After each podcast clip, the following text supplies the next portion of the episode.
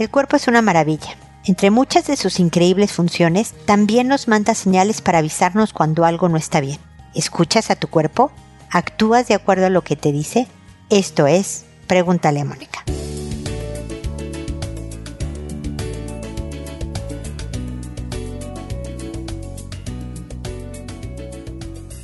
Bienvenidos amigos una vez más a Pregúntale a Mónica. Soy Mónica Bulnes de Lara, como siempre, muy, muy feliz de estar con ustedes en este episodio que les avisa que me voy de vacaciones. Me voy de vacaciones por primera vez en la historia de Pregúntale a Mónica, por primera vez en 17 años casi. Dejo de grabar episodios por tres semanas. Extrañenme, pero también escuchen los otros episodios. Están ahí gratuitamente para ustedes. Es su oportunidad de oír los viejos, en donde pueden encontrar otros casos, más información que les sirve para sus relaciones interpersonales, para la inteligencia emocional, para todas las herramientas que están ahí para hacer una vida mejor. Entonces, que este tiempo que estemos separadas no sea infructífero.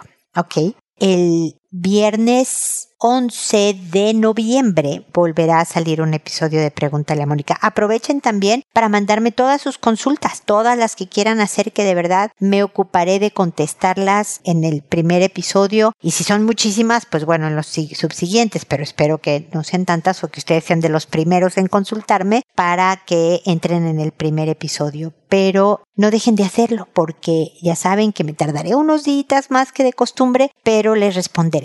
Pues bueno, ese es el mensaje nuevo. Los demás ya saben que es de invitarlos a seguirme en Instagram, en Twitter, en Facebook, en TikTok. Tengo videos, Pinterest, etcétera, ¿no? En donde prefieras tú seguirme. Y el tema del episodio de hoy es ver qué tanto no solo escuchas a tu cuerpo, sino que actúas de acuerdo a lo que te dice tu cuerpo. Porque muchas veces, muchísimas, lo he dicho antes en este mismo escenario de podcast, decimos, no, me duele, he estado estresada, me ha dolido la cabeza todos los días. O ha sido una época difícil, no he dormido nada bien. O me ha dolido el estómago, o no tengo hambre, o tengo muchísima hambre, o no tengo sueño, o tengo muchísimo sueño. Realmente todo el tiempo nuestro cuerpo nos está avisando cómo están nuestras emociones todo el tiempo tenemos información que nos puede servir para sentirnos mejor.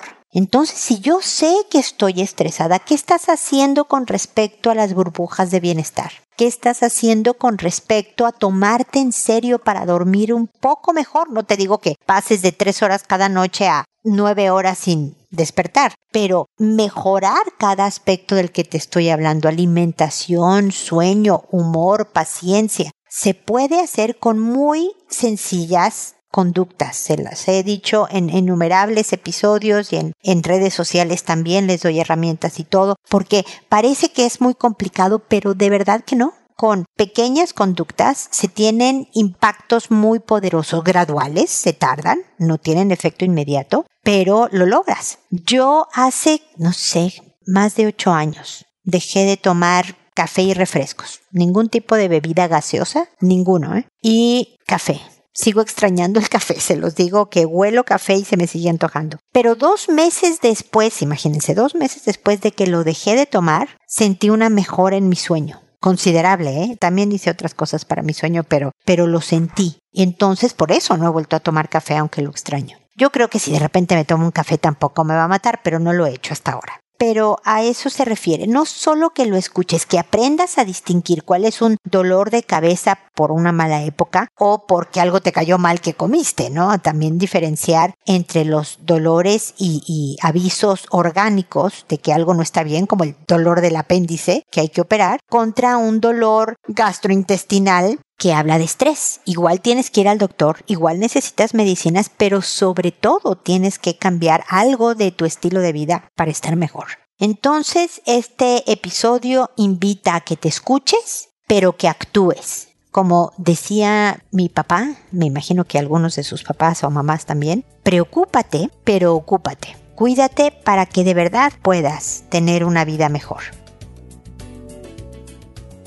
Así que bueno, este es el, comentario inicial del día de hoy. Ahora me dispongo a contestar sus consultas, que en realidad es una, pero igual les digo las reglas del juego. Contesto por orden de llegada, a todo mundo le cambio el nombre para conservar su anonimato, contesto por audio y no por escrito, no les respondo en su correo para, para que me escuchan más gente de la que me escribe para poder alcanzar a más gente que le puedan ser útiles mis comentarios, ideas, estrategias y demás. Que una vez que he contestado y el episodio se publica en la página, entonces yo le escribo a la persona que me consultó y le doy el número del episodio, el título del episodio, el nombre que le inventé y le agrego el enlace directo al episodio para que sin mayores complicaciones o preámbulos me pueda escuchar. Me estoy tardando solamente unos días hasta hoy, pero después me voy a tardar tres semanas y luego otra vez me voy a tardar solo unos días en responder, me voy a poner al corriente. Espero de verdad, me encantaría, sería un gran regalo de su parte recibir muchas consultas porque pues me alimenta, me alimenta saber que soy de utilidad, que mis asesorías le sirven y son de apoyo.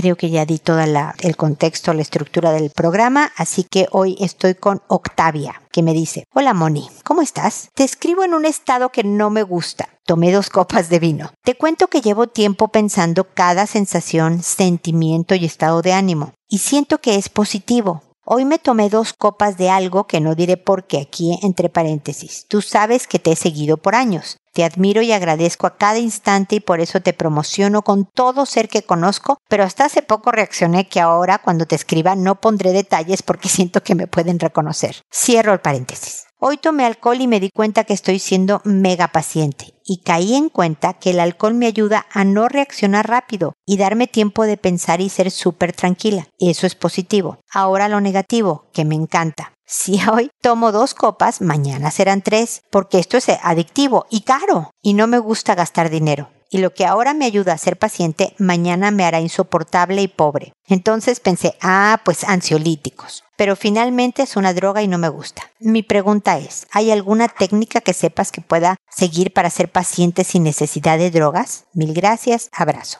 Primero, Octavia, tengo que agradecerte tan amables palabras y que me recomiendes con todo mundo. Muchísimas gracias. Es así como Pregúntale a Mónica ha vivido 17 años casi, en noviembre, en un mes más, gracias a la recomendación boca a boca. Así que eso que tú haces, ojalá lo haga todo el que me escucha. Te lo agradezco mucho. Lo segundo es decirte que como bien sabes, una, dos máximo copas de vino todas las noches dicen que sirve para la presión arterial, para la digestión, para, o sea, en Europa tomar vino todos los días es algo cotidiano y hasta sano. El, el, peligro está, como bien lo dices, y me da risa que digas que a ti que te encanta lo negativo, ya te conozco, mi querida Octavia, pero es bueno, ya te dije que también pensar en el otro lado es necesario para prevenir. Pero bueno, eh, en cuanto a la tomada del alcohol, provoca tolerancia, efectivamente que lo que te tranquilizaba antes con una copa, te vas acostumbrando y ahora pues necesitas una y media o dos y luego tres y luego caemos en el alcoholismo. No todo mundo. Tú podrías sencillamente decir no voy a pasar de dos copas de vino todos los días. O no, es muchísimo dos copas de vino, solo una. Y así sienta que ya me volví impaciente otra vez, me voy a quedar en una sola copa de vino, no le voy a dar más a mi organismo. ¿Me explico? Así que puedes tú ponerte ese freno si crees que puedes. Hay mucha gente, por ejemplo, yo nunca he probado las drogas. Bueno, las medicinales sí, de hecho tomo muchas drogas medicinales, pero quiero decir, este, las drogas de recreación que le llaman, porque no confío en mí. Yo creo que me voy a enganchar. Yo creo que una vez que vea, oye, qué buena onda esto, le voy a seguir y no voy a poder parar. Entonces, como tengo el gen de la adicción, tú sabes que esa predisposición es hereditaria, prefiero ni empezar, ¿no? Alcohol sí tomo de vez en cuando, no sé tomar nada, más de una copa me marea, pero tomo.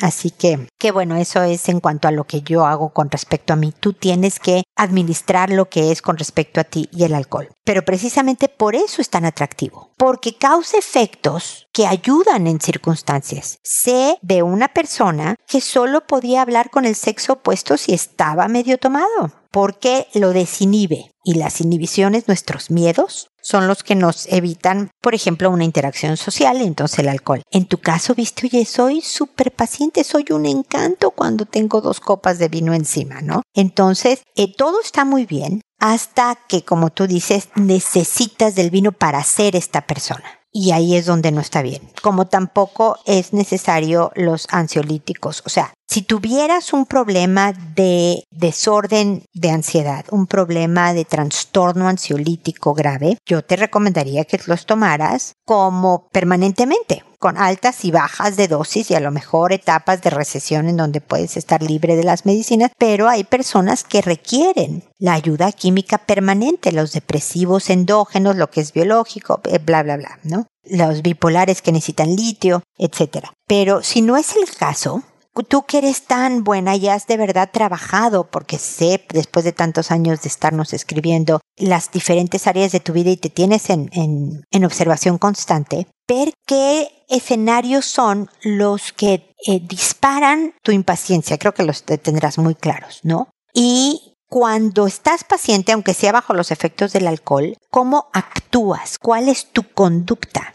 Yo sé que me, dirás, es que me irrita menos lo que me dice mi marido, por ejemplo, y por lo tanto no me enojo. Es entonces lo que te dice te irrita mucho, poco o nada, y entonces tú actúas impaciente, paciente, o tu hijo hace ABC y entonces tú actúas impaciente, moderadamente, paciente o paciente. Es seguir aprendiendo cómo eres para luego tratar de repetir los escenarios que permiten, sin el alcohol, que tú seas paciente. Desde luego la, impaciencia habla de ansiedad, por eso mencionas tú los ansiolíticos. Y hay técnicas conductuales de respiración, de hacer actividades físicas en otros momentos para descargar energías ansiosas y poder estar más tranquilo en el resto del día, de las actividades. Eh, mindfulness, desde luego, se ha recomendado mucho para los ansiosos. Es un tema de control, la impaciencia también, que va relacionado con el miedo. Así que espero que las técnicas y conductas que brevemente te he mencionado, más el libro, por ejemplo, hay un libro que se llama Fearless. Ten menos miedo, lo estoy traduciendo así muy literal, ¿no? Temer menos, tener menos miedo. Fearless, que está muy bueno, explica las diferentes razones por las que sentimos miedos y escenarios, pone casos muy útiles que te ayuda a entender los miedos y te identificas fácilmente con, ah, ok, entonces esto es miedo a bla, bla, bla que yo sentía, ¿no? Entonces habla del cómo el perfeccionismo puede ser un tipo de miedo, la agresividad es un tipo de miedo, el control, como te digo, es un tipo de miedo. Entonces creo que también te puede servir. Así que espero darte las herramientas iniciales. Octavia, tú sabes que me puedes volver a escribir para decirme, oye, me faltó un poco más, empecé con esto, pero no me está funcionando, o este sí, pero quiero intensificarlo, ¿cómo le hago? Aquí estoy a tus órdenes, como decimos en mi tierra, para lo que puedas necesitar, así que espero que sigamos en contacto. Y espero, amigos, que nos volvamos a encontrar en un episodio más de Pregúntale a Mónica. Y recuerda siempre, decide ser amable y escuchar los episodios anteriores hasta que nos volvamos a encontrar y después seguirle también con los anteriores. ¿Ok? Cuídense mucho. Hasta pronto.